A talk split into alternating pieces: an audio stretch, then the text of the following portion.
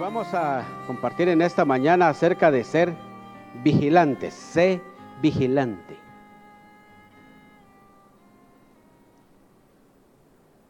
Dice capítulo 3, verso 2 y 3 de libro de Apocalipsis. Sé vigilante. No es una no es una sugerencia es una orden. Y, hermanos, estamos viviendo un tiempo muy difícil y ustedes creo que eh, saben esto y estamos afectados por esto, la situación política, la situación económica que vive no solo este país, mi país y todo el mundo. Nos hace a nosotros, hermanos, afirmarnos más en el Señor, pero el Señor dándole a, un mensaje a las iglesias, y sabemos que cada mensaje que el Señor le da a las iglesias en Apocalipsis 2 y 3 es un mensaje para nosotros en este tiempo del fin. Entonces Él dice, sé vigilante. Hace algunas eh, semanas atrás hicimos algo en la iglesia que usualmente no hacemos y no hacíamos por mucho tiempo. Y saben hermanos, hicimos una media vigilia le llamamos nosotros. Bueno, antes hacíamos vigilias, o sea, amanecíamos. Y para los que lo han hecho alguna vez, no solo por buscar al Señor, sino por alguna situación de la vida, ¿saben ustedes que cuando uno se pone a vigilar, o sea, a, estar despierto a la medianoche, y a la medianoche, quizás usted está hablando con alguien más, pero Estamos esforzándonos.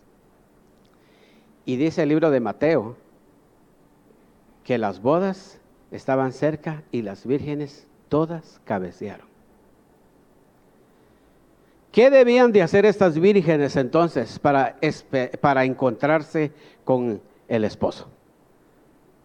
Tenían que estar vigilantes. Ustedes van a decir, sí, hermano, pero el aceite, por supuesto. Ser vigilante, hermanos, es estar despierto, alerta. Y este verso dice, sé vigilante y afirma las otras cosas que están para morir, hablándole a la iglesia de Sardis, porque no he hallado tus obras perfectas delante de Dios. Acuérdate pues de lo que has recibido y oído, y guárdalo y arrepiente, arrepiéntete, pues si no velas, si no vigilas, si no estás alerta, vendré sobre ti como ladrón. Y estamos oyendo, hermanos, estos últimos días el mensaje del Señor. Él va a venir, pero a los que están vigilantes no va a venir como ladrón en la noche. Amén. Entonces, si nosotros queremos recibir esa visitación, queremos experimentar la venida del Señor, tenemos que estar vigilantes. Y hermanos, pasamos estos dos años críticos donde los corazones fueron puestos a prueba, donde corazones se quedaron rezagados y perdieron el interés por las cosas de Dios.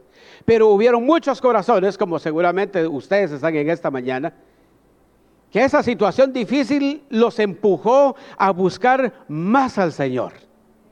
¡Qué gozo! ¡Qué privilegio! Qué bendición han recibido ustedes, hermanos. Qué gracia de Dios han recibido sobre sus vidas. Entonces el apóstol Pablo le dice a su hijo Timoteo en segunda de Timoteo, capítulo 1, verso 6, y es lo que el Señor quiere que hagamos, hermanos. Dice, por lo cual te aconsejo que avives el fuego del don de Dios que está en ti por la imposición de mis manos. Y yo quiero en esta mañana, hermanos, animarles con todo mi corazón a ser vigilantes, pero también a avivar el fuego del don de Dios.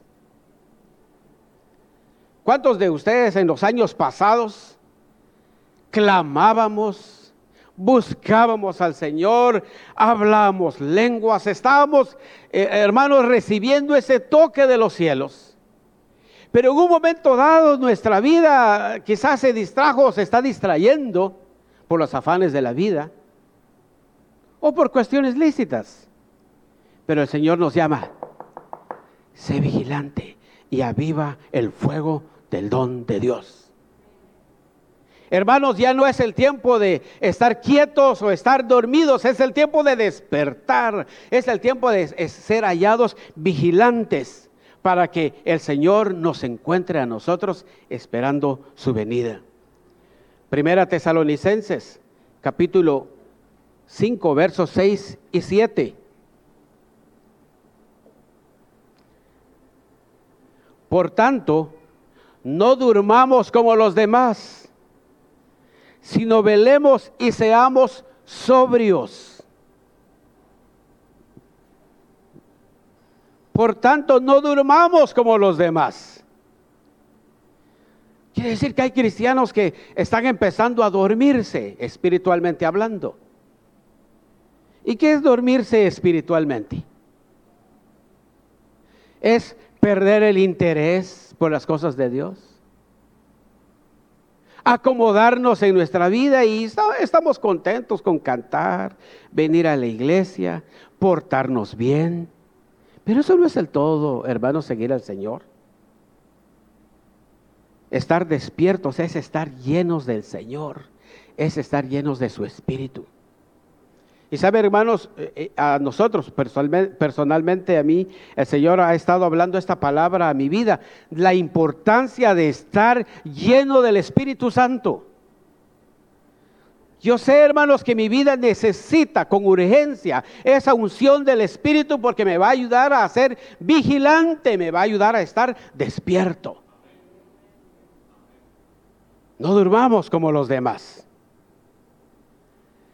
Y cuando alguien e, está durmiendo, si, alguien, si alguno de sus hijos está durmiendo en la iglesia, ¿qué hacemos, hermanos? Yo recuerdo, fíjense que yo asistía a una iglesia donde exactamente las bancas eran así.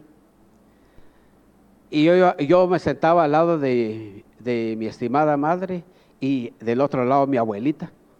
Entonces tenía dos buenas almohadas para dormir. Pero cuando yo hacía eso, mi mamá no me sacaba a darme vara porque no sabíamos de la vara o no sabían ellos acerca de la vara. Y ahí sentado me agarraba así en el pie. Tiene este quedaba uno vigilante. Entonces, alguien que despertamos, hermanos, es alguien que está por dormirse. Pero saben, hermanos, que el Espíritu quiere despertarnos a nosotros. Si estamos en esa condición, y la mayor parte de la iglesia está en esa condición, hermanos, necesitamos que el Espíritu nos despierte. Vayamos al libro de Isaías, capítulo, capítulo 44, versos 26 al 28. Isaías profetizó 150 años más o menos antes de Ciro y antes de que Jerusalén fuera destruida por Babilonia. Dice 44:26. Yo, oigan hermanos, yo el que despierta la palabra de su siervo. Yo el que despierto. Señor, despiértanos en este tiempo. Yo el que despierta la palabra de su siervo y cumple el consejo de sus mensajeros que dice a Jerusalén, serás habitada y a las ciudades de Judá reconstruidas serán y sus ruinas reedificaré. Que dice a las profundidades, secaos y tus ríos haré secar. Que dice así de Ciro, es mi pastor y cumplirá todo lo que yo quiero. Aquel que es despertado por Dios hará todo lo que Dios quiere. ¿Y estamos haciendo lo que Dios quiere, hermanos? Bueno, cada uno de nosotros sabe.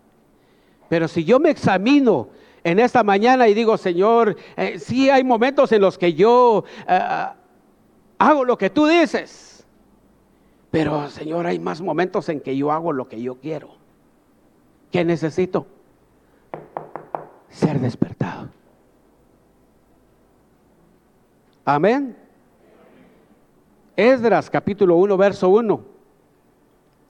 Dice en el primer año de Ciro, rey de Persia, para que se cumpliese la palabra de Jehová por boca de Jeremías, despertó Jehová el espíritu de Ciro. Hermanos, necesitamos ser vigilantes y si no, el Señor está dispuesto a despertarnos. Señor, despiértame. Los, que somos esposos, eh, tal vez hemos estado en alguna, en alguna actividad y, eh, eh, ya sea el esposo o la esposa está cansado, cansada, le dice, mira, si me ves así, despiértame. ¿Verdad? Así le damos el, el codazo, ¿verdad? Y uno reacciona. Es lo que Dios quería hacer con nuestra vida, hermanos, a través de su Espíritu. Despertarnos. Dice, despertó Jehová el espíritu de Ciro, rey de Persia, el cual hizo pregonar de palabra y también por escrito por todo su reino. Saben hermanos que cuando eh, eh, el corazón del hombre es despertado por Dios, empezamos a compartir, a proclamar la palabra de Dios sin temor. No tenemos vergüenza, con quien sea compartimos del Señor. Hemos, tenido actividades estos últimos meses con un grupo de, hermanos de la iglesia y, les hemos animado y han estado despertando ellos para llevar el mensaje y hay un grupo que se sube a los buses. Ustedes saben que eso es complicado. No, no sé cómo es aquí, pero allá. Pero hemos tenido buenas experiencias. Porque hay hermanos que llegan, dice, hermano, miren, nosotros entramos a, predicar al bus y, por supuesto que el afán no es recoger dinero, pero hay personas que dicen, muchísimas gracias por esa palabra, aquí está. Hermanos, el Señor está empezando a moverse, pero necesitamos ser despertados para darnos cuenta que el Señor se está moviendo. Hermanos, en términos generales, la iglesia, la iglesia está dormida. En su misericordia, en su gran bondad, hermanos, demos de gracias a Dios. Ustedes y yo demos de gracias a Dios, hermanos, porque hay hombres y mujeres que están sobre nosotros y nos están llevando una palabra a través de su espíritu para que estemos despiertos para este tiempo de la venida del Señor que no estemos durmiendo, como dice, no nos encuentre como ladrón en la noche sino que seamos hallados vigilantes. Jeremías capítulo 29, versos 10 y 11.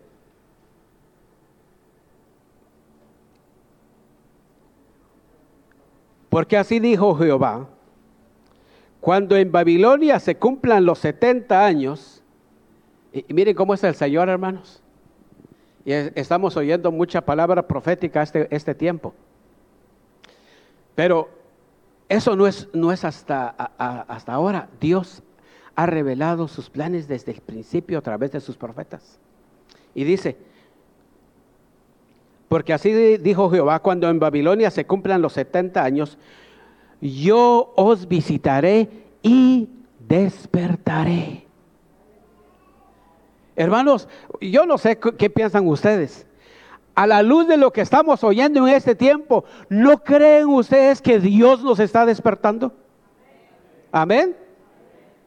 Gracias Señor porque estás despertándonos a través de tu palabra. Dice, visitaré y despertaré sobre vosotros mi buena palabra para haceros volver a este lugar. Gloria a Dios. Saben hermanos, tiempos gloriosos vienen para la iglesia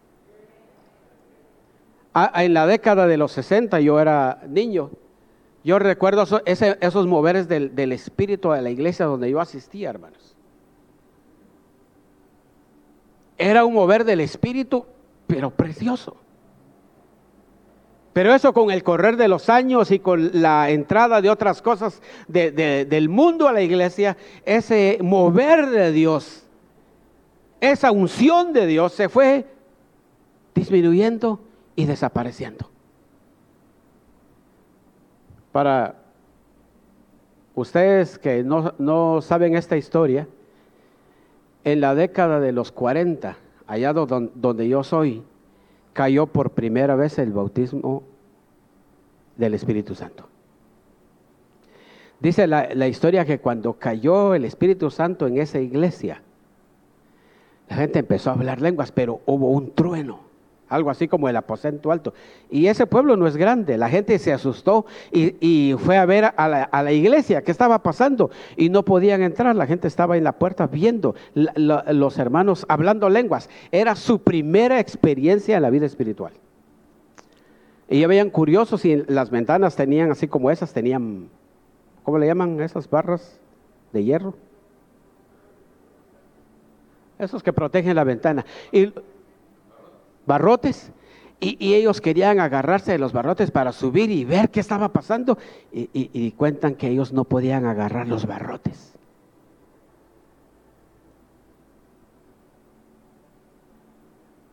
Cuando los días pasaron, las hermanas que experimentaron el bautismo en el Espíritu Santo y salían al mercado, ellas empezaban a, pedirle a las, mujeres que estaban vendiendo y de repente ya no podían eh, preguntar por su producto, empezaban a hablar lenguas.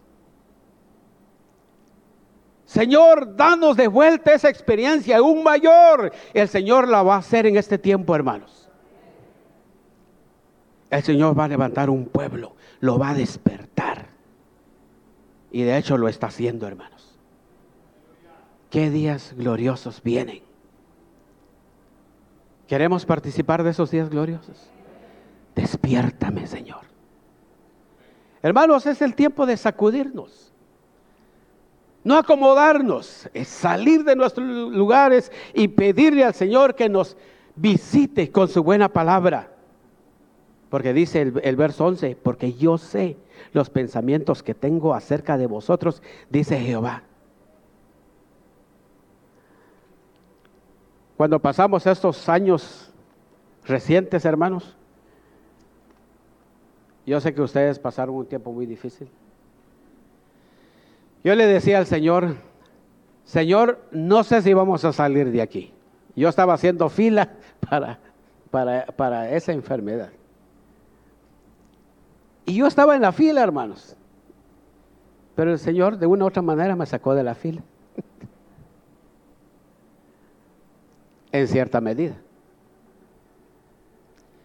Pero en ese contexto de despertar nos dice, yo sé los pensamientos que tengo acerca de vosotros. Miren, el Señor nos metió por ese valle, hermanos, para hacernos un bien a cada uno de nosotros. ¿Cuántos hermanos en ese tiempo que, que vivimos anhelábamos estar en una reunión como esta? Amén, hermanos. ¿O estaban contentos ustedes de ser cristianos en línea? ¿Verdad? Ah, con una agua, hielo ahí, oyendo el mensaje. Ah, qué rico. ¿Y saben por qué, hermanos? No estábamos contentos. O sea, sí estamos recibiendo la bendición de Dios, eran las circunstancias que vivíamos. Pero seguramente anhelábamos estar aquí. Como ya les conté en la reunión anterior, yo tuve la experiencia de ver familias, hermanos, que cuando entraron al templo después de cuatro meses de no venir a la iglesia, ellos estaban llorando y diciendo, hermano, gracias a Dios que podemos venir a la iglesia. Qué bueno que Dios despierte nuestros espíritus. Porque algunos otros se quedaron y siguen allí. Quizás van a ver este programa y van a seguir así. Pero ojalá que digan, no, yo quiero regresar con el resto de la iglesia para experimentar ese despertar del Espíritu de Dios en mi vida.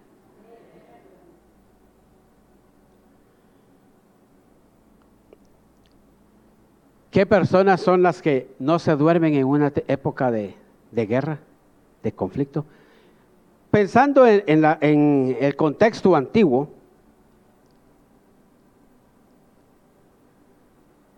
son los centinelas o los atalayas. Si esta fuera una ciudad y estamos a, punto de ser atacados por el enemigo, ¿quién, sería, ¿quién de ustedes sería un buen atalaya? le, vamos a, le vamos a preguntar al pastor. hermano, ¿quién, ¿quién, de los hermanos o los jóvenes es un buen atalaya? O sea, va a estar allá arriba y 12 eh, horas despierto. Viendo ahí que el enemigo no llegue. Pero les gustaría a ustedes un atalaya que a las 11 está.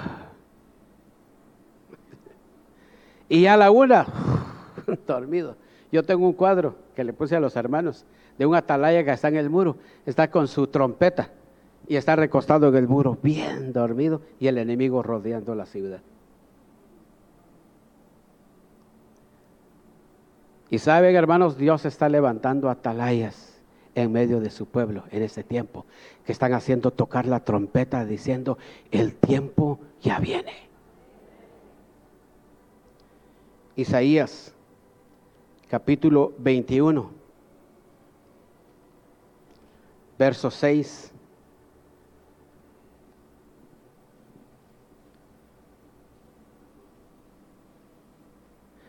Porque el Señor me dijo, ve, pon centinela que haga saber lo que vea. Pon centinela. Por eso les decía hace un momento, hermanos, démosle gracias a Dios por esos centinelas que Dios está levantando en medio de la iglesia. Diciéndonos que el tiempo del fin se acerca, pero también diciéndonos que el tiempo glorioso se acerca. Entonces, ¿cuál debe de ser la actitud nuestra, hermanos, sabiendo que ese tiempo difícil viene? ¿Cuál debe ser nuestra actitud? Lo hemos oído. Y compartimos algo de esto en uno de los programas. En el contexto del tiempo del fin dice, estad siempre gozosos. ¿Por qué? Porque el tiempo de las bodas el tiempo de la venida del Señor se acerca. ¿Y no es lo que deseamos, hermanos? Cuando fue esto de hace dos años, por no mencionarlo, había un periodista en, Guatemala que hizo una aseveración acerca de los cristianos y dijo, ¿y por qué los cristianos tienen miedo de esto? Y no que para ellos el vivir es Cristo y el morir es ganancia. Mira, hermanos, a, mí me sacudió esa expresión. Yo le dije, sí, Señor, es cierto. Yo lo creo con todo mi corazón. Y saben, hermanos, que en ese tiempo mis hijos y yo éramos los bomberos de la iglesia y de personas necesitadas. Les llevábamos víveres, les llevábamos medicina. Hubieron veces, hermanos, hasta que de ambulancia la hicimos. Con todas nuestras precauciones, por supuesto. Pero no podíamos quedarnos de brazos cruzados viendo la necesidad del pueblo de Dios.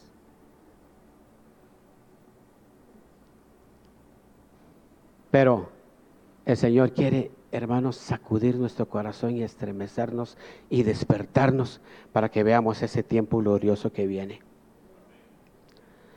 Isaías capítulo 52, verso 8.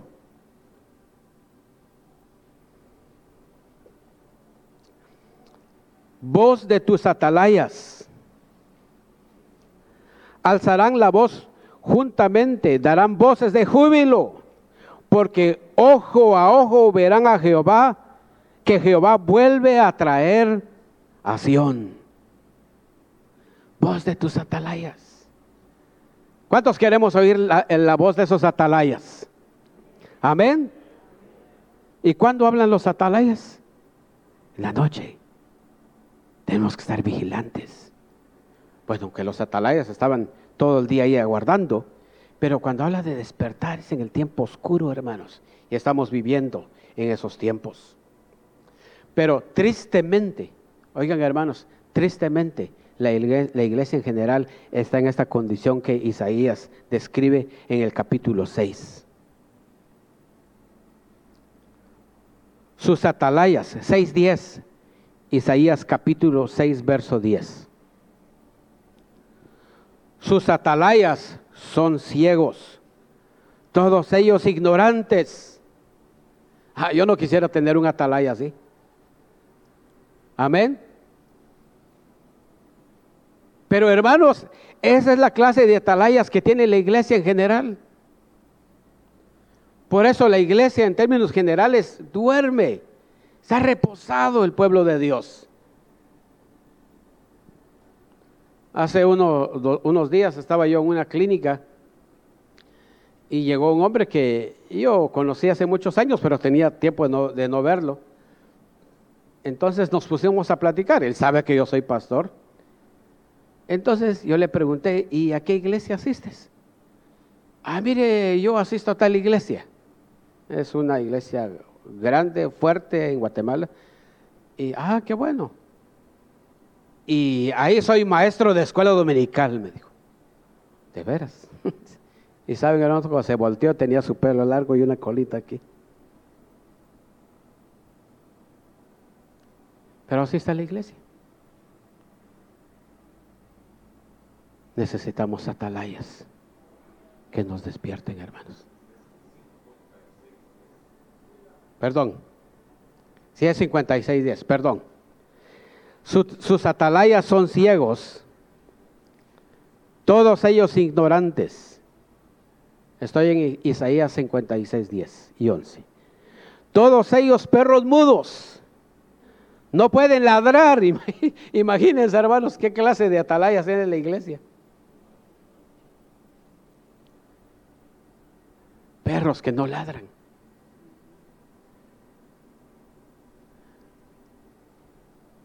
Yo, yo tengo un perro, fíjense hermanos, que un día entró alguien ajeno a la casa y ese perro ladraba y ladraba y dije, ¿qué le pasaría? Y yo sabía que algo ah, inusual estaba, estaba pasando. Y cabal. Pero hermanos, los atalayas del Señor saben cuando el peligro se acerca y empiezan a dar señales de alerta. Echados, aman el dormir.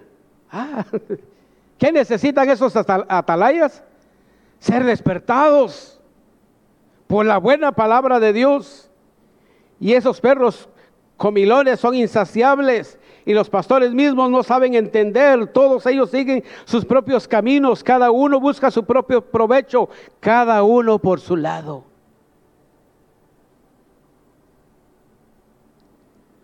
¿Cuántos de ustedes quieren ser hallados buenos atalayas? Amén. Pero ¿cuántos de ustedes, hermanos, le dan gracias a Dios por los atalayas que Dios ha puesto en la iglesia? Yo estoy agradecido, hermanos. Yo, no digo que soy un atalaya pero quiero ser un atalaya. Pero le doy gracias a Dios por aquellos hombres que tienen una palabra de los cielos y que nos, nos dicen a nosotros las cosas que están por venir para prepararnos, para estar listos.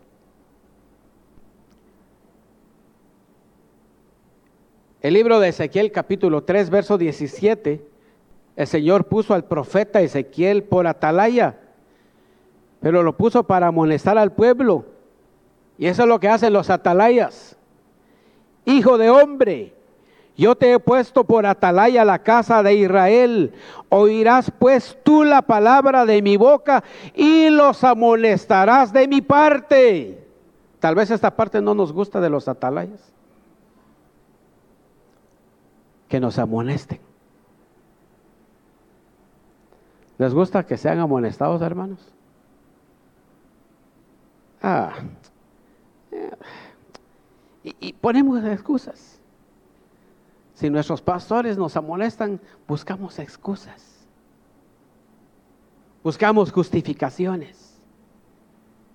Pero hermanos, si sus atalayas, sus líderes los amonestan, denle gracias a Dios. Porque ellos pueden ver el peligro que se acerca a su vida o a su familia. Yo lo he experimentado, hermanos, y, no estoy diciendo que soy un gran atalaya, pero quiero llegar a ser un buen atalaya. Llegamos a alguien y le decimos que lo que está haciendo no está bien. Vemos el peligro para su vida o para su familia. Pero hermanos, es lo que Dios quiere de nosotros, los que amamos al Señor. Jeremías. Oigan eso, hermanos. Jeremías 6, 17.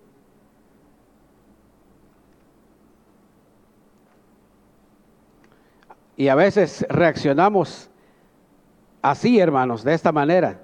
Jeremías capítulo 6, verso 17. Puse también sobre vosotros atalayas que dijesen, escuchad al sonido de la trompeta. Y ellos, y dijeron ellos, no escucharemos. Hermanos, espero que no haya ni una vida en esta mañana que esté oyendo el consejo, la amonestación del Señor en estos días y que nadie diga, yo no voy a escuchar. Señor, quiero escuchar tu palabra, quiero escuchar tu amonestación. Por más difícil, hermanos, por más difícil que sea el mensaje. Tal vez alguien va a decir en un momento dado de su vida, a ah, esto lo dijeron por mí. Eh, hermano, si usted piensa así en un momento dado, yo le voy a aconsejar algo. Dele gracias a Dios. Amén. Dele gracias a Dios. Porque entonces el Señor se acordó de usted y lo quiere despertar. Gracias, Señor. Pero algunos decimos, mm, por mí lo está diciendo. Pero escuchemos la amonestación. Ageo capítulo 1, verso 14. Oigan lo que Dios hace, hermanos. Y es lo que está haciendo Dios con la iglesia. Ageo capítulo 1, verso 14. Y despertó Jehová el espíritu de Zorobabel, hijo de Salatiel. Saben, hermanos, Dios está empezando a despertar a los líderes con una palabra nueva y fresca de los cielos sobre sus vidas. ¿Cuántos le dan gracias a Dios? Los líderes. Señor, Despierta a mis líderes. Y no porque estén durmiendo, necesariamente. Señor, dales una palabra de los cielos a los líderes. Que nos preparen para este tiempo que viene, Señor. Necesitamos esa guianza. Dice, gobernador de Judá y el espíritu de Josué. O sea, despertó el espíritu de Josué, hijo de Josadac, sumo sacerdote. Y oigan, hermanos, y el espíritu de todo el resto del pueblo. ¿Cuántos como iglesia sin ahí quieren tener esta experiencia? Despertó a sus pastores, despertó a sus líderes y despertó a toda la congregación. Gloria a Dios. Despiértanos, Señor. ¿Y qué va a suceder? Dice, y vinieron y trabajaron en la casa de Jehová de los ejércitos, su Dios. Y es que es lo que va a suceder, hermanos. Cuando somos despertados, no, no nos quedamos quietos. No nos volvemos espectadores de la vida cristiana. No nos volvemos actores de la vida cristiana. Nos involucramos en el quehacer de la obra de Dios. Es lo, lo que Dios quiere y requiere de nosotros.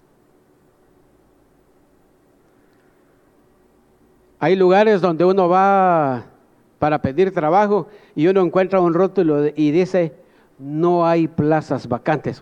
como quien dice, no toque ni pregunte, ¿verdad? Yo soy un desempleado y voy a, tocar, dice, no hay plazas vacantes. Oh. Doy la vuelta, voy a, otro, voy a otro lado. Pero en el reino del Señor dice, hay plazas vacantes. ¿Cuántos quieren ocupar esas plazas vacantes? Amén. Hay suficientes hermanos. todos levantaron la mano y ya se ocupó. no, hay suficientes hermanos. ¿Y qué va a hacer cuando somos despertados? Empezamos. Yo, les digo, hermanos, esto porque eh, cuando uno tiene ese deseo de buscar y servir al Señor, no se queda uno quieto, está uno dispuesto a dar no solo su vida, su tiempo, sus recursos, sus finanzas, dispuesto a darse todo por el Señor. Pero eso necesita un despertar de los cielos sobre nuestra vida. Zacarías, capítulo 4, verso 1. Volvió el ángel que hablaba conmigo y me despertó, como un hombre que es despertado de su sueño.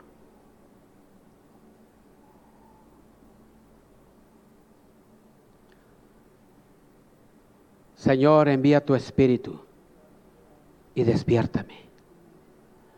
Lo digo yo, hermanos, no lo, no lo, estoy diciendo por ustedes. Señor, despiértame por tu espíritu. Cosas maravillosas va a hacer Dios en medio de su pueblo, hermanos. Y creo yo que lo está empezando a hacer en nuestra generación. Muchos están durmiendo y son presos de sus problemas, presos de sus enfermedades. Mire, hermanos, yo, le, contaba al, pastor dos casos de, hermanas en la iglesia. Una de ellas tenía cáncer terminal. Y cuando empezamos a abrir la iglesia y todos con ese cuidado, ella llegaba bien cambiada. Y se sentaba en la iglesia y yo le decía, pero, pero hija, a mí me preocupa que tú vengas a la iglesia, eh, tu situación física. Y ella me decía, no importa hermano, yo quiero estar en la casa del Señor.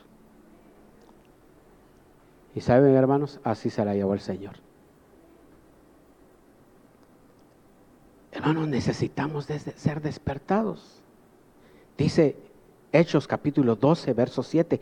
Y aquí se presentó un ángel del Señor y una luz resplandeció en la cárcel y tocando a Pedro en el costado le despertó. Hermano, ¿cuál es su cárcel? ¿Sus finanzas? ¿Su salud? ¿Sus relaciones familiares? ¿Su trabajo? ¿Cuál es su cárcel? Señor, despiértame.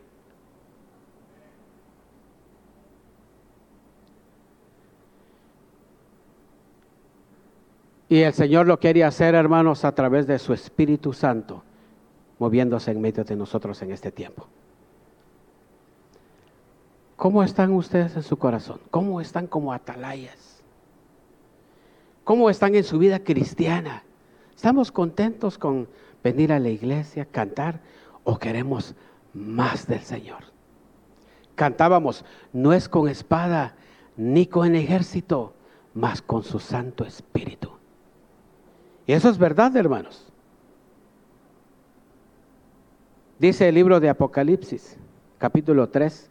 Hace un par de años eh, yo fui operado de los ojos por un problema que tuve antes y el resultado fue que me dejó con los ojos dañados.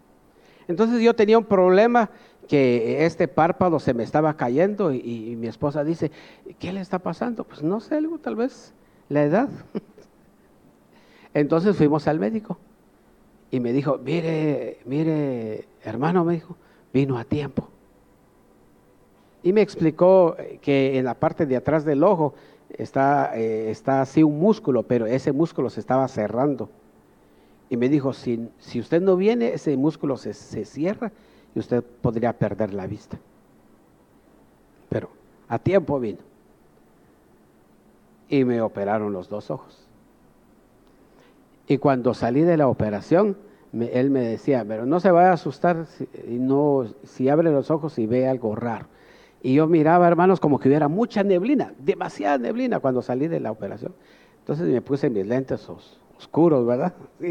Eh, metido en la clínica. Y me dice, y tiene que usar este colirio todos los días. Entonces uso colirio todos los días. Pero no lo uso como a las 10 de la noche. Porque si me lo echo, me quedo vigilando. Mi esposa me dice, a veces tengo el ojo rojo, échese colirio. No, si me echo colirio voy a dormir hasta más de la medianoche.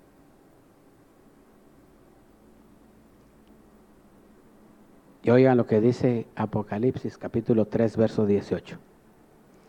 Por tanto, yo te aconsejo que de mí compres oro refinado en fuego para que seas rico y vestiduras blancas para vestirte y no se descubra la vergüenza de tu desnudez.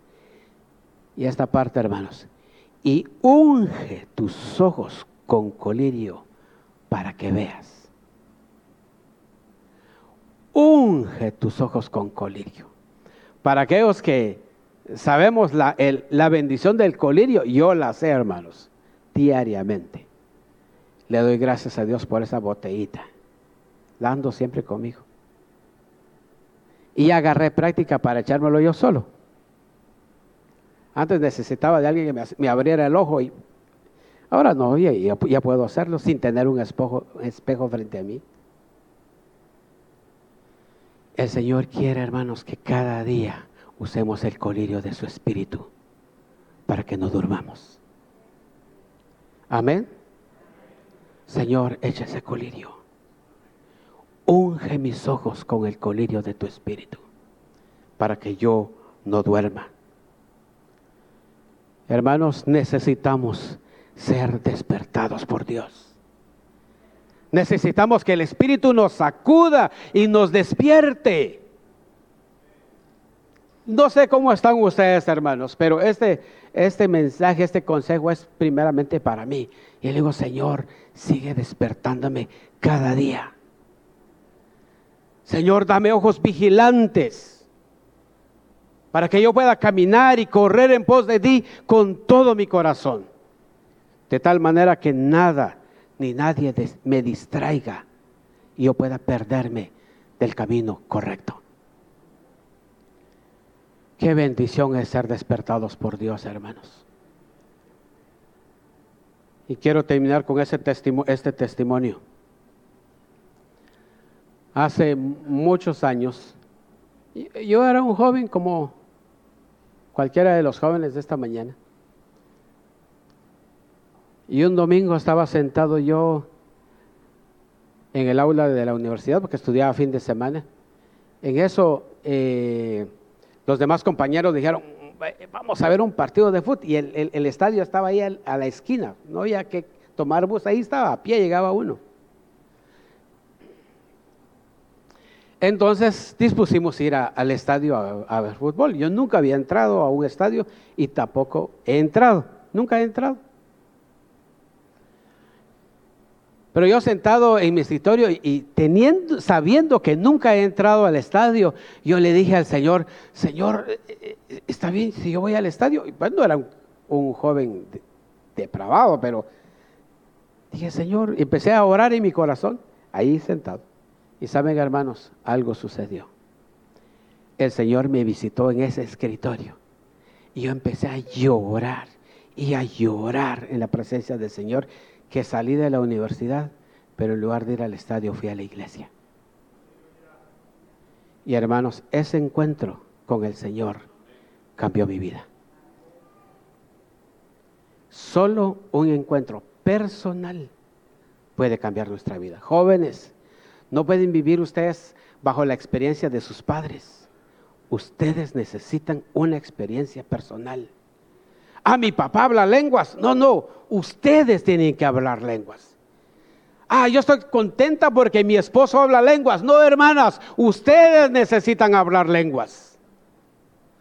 Todos necesitamos tener ese aceite en nuestra vida porque el tiempo del fin se acerca.